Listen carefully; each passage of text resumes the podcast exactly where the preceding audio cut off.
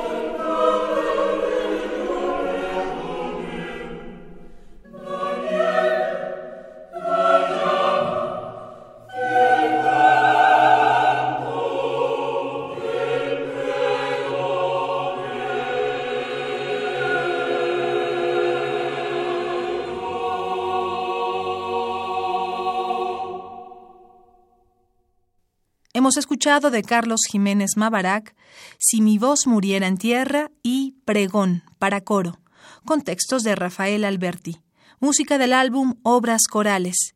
Interpretaron solistas ensamble de Limba bajo la dirección de Rufino Montero. ¿80 años? Y 80 regalos para festejarlos. Cada día un regalo musical diferente.